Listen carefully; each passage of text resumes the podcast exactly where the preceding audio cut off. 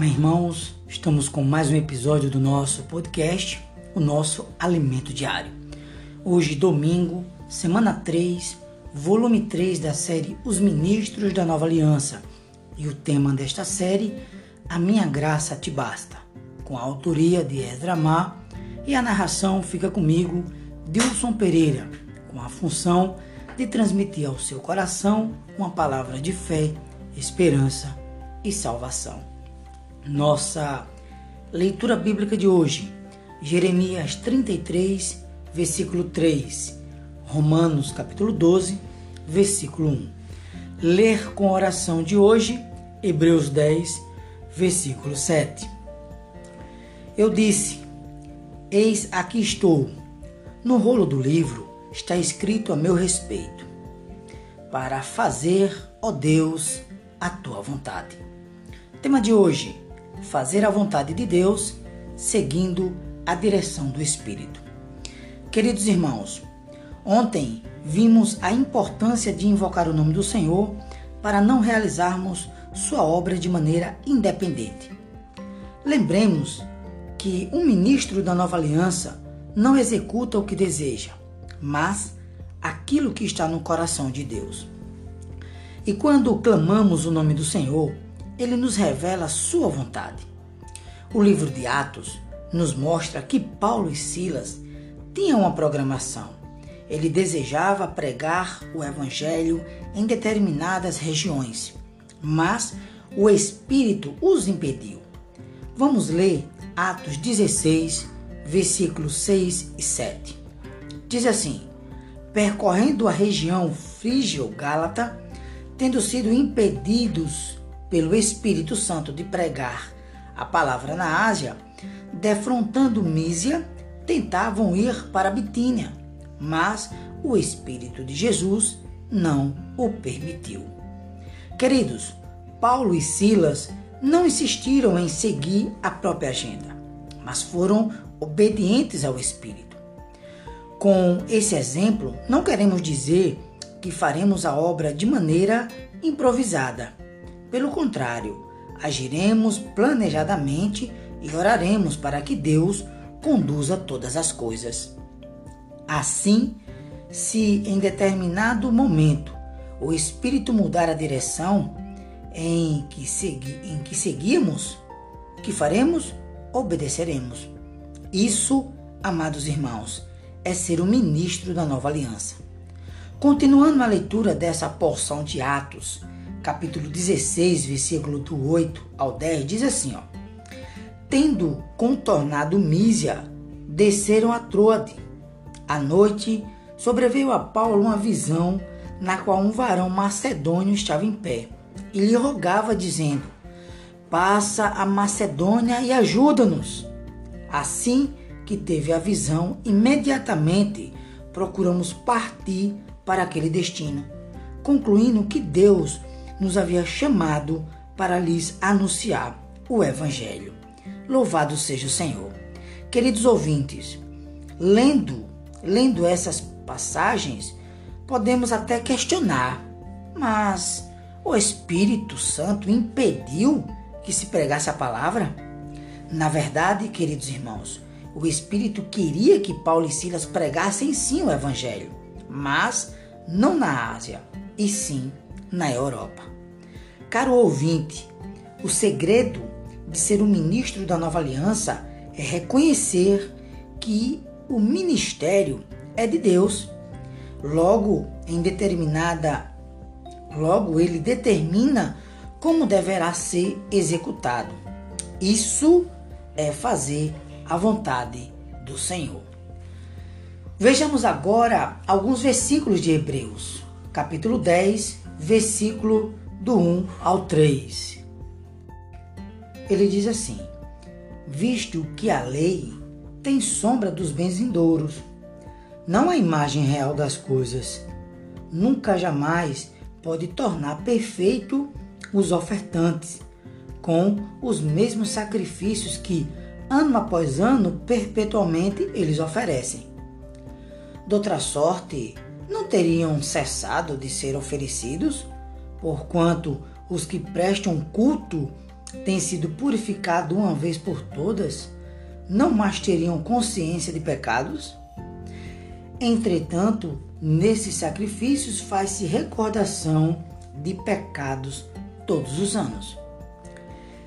Queridos, a lei era uma mera sombra dos bem-vindouros. Tanto que, se os sacrifícios do Antigo Testamento tivessem eficácia, bastaria ofertá-los uma única vez. Todavia, não era assim.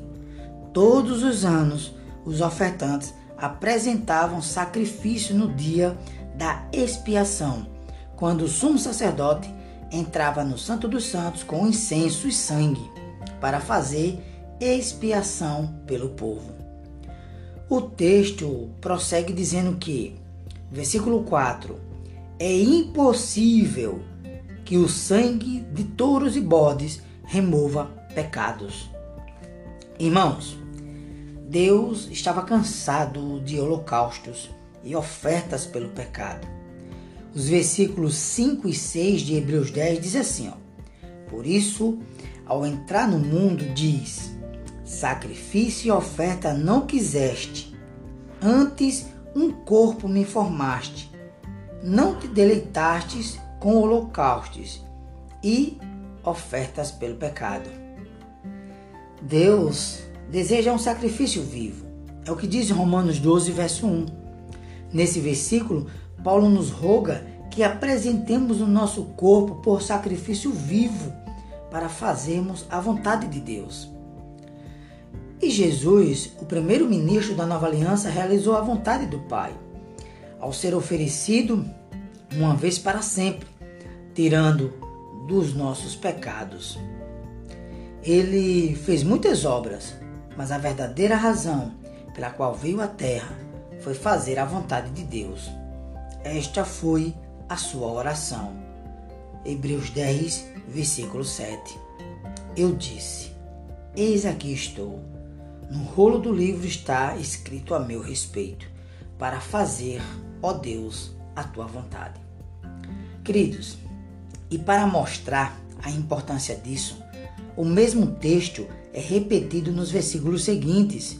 Versículo 8 e 9 diz assim: Depois de dizer como acima, sacrifícios e ofertas não quiseste, nem holocaustos e oblações pelo pecado, nem com isto te deleitasses, coisas que se oferecem segundo a lei. Então acrescentou: Eis aqui estou para fazer, ó Deus, a tua vontade. Caro ouvinte, qual é a vontade de Deus para você, para a sua vida pessoal, na igreja, no trabalho, em sua cidade. Deus nos fala essas palavras não apenas para realizarmos obras exteriores, mas para constituir-nos ministros da nova aliança, que levam a cabo o desejo de seu coração. É isso o que lhe agrada. Portanto, reserve um tempo para orar ao Senhor. E que tal você orar ao Senhor com este sentimento. Oh Deus, oh Senhor, hoje eu estou aqui, Senhor. Estou aqui para fazer a tua vontade. Senhor Jesus, humildemente prostro-me diante de ti. Senhor Jesus, tu me chamastes para participar de tua obra grandiosa. Senhor Jesus, embora eu me sinta incapaz e até mesmo, Senhor, indigno. Tu me considerastes fiel e me designaste para o ministério, Senhor Jesus. Contudo, Senhor, não quero fazer muitas obras, cumprindo minha programação. Quero fazer aquilo que te agrada. Senhor Jesus, desejo ser um verdadeiro ministro da nova aliança. Assim, como tu fostes, Senhor. Quero ser alguém que nesta terra cumpra tua vontade, como ela é feita nos céus. Louvado seja o Senhor. Querido ouvinte, orando assim todos os dias, Deus terá caminho em sua vida e na igreja. Certamente você fará muitas coisas, mas sempre terá em vista a vontade de Deus. Esse caminho apertado é que nos conduzirá à glória. Louvado seja o Senhor. A pergunta de hoje: como um ministro da nova aliança deve agir ao realizar a obra de Deus? Um excelente desfrute, que Deus te abençoe. Um final de semana na presença de Deus, que o Senhor guarde toda a sua casa, em nome de Jesus. Até o nosso próximo episódio do nosso podcast.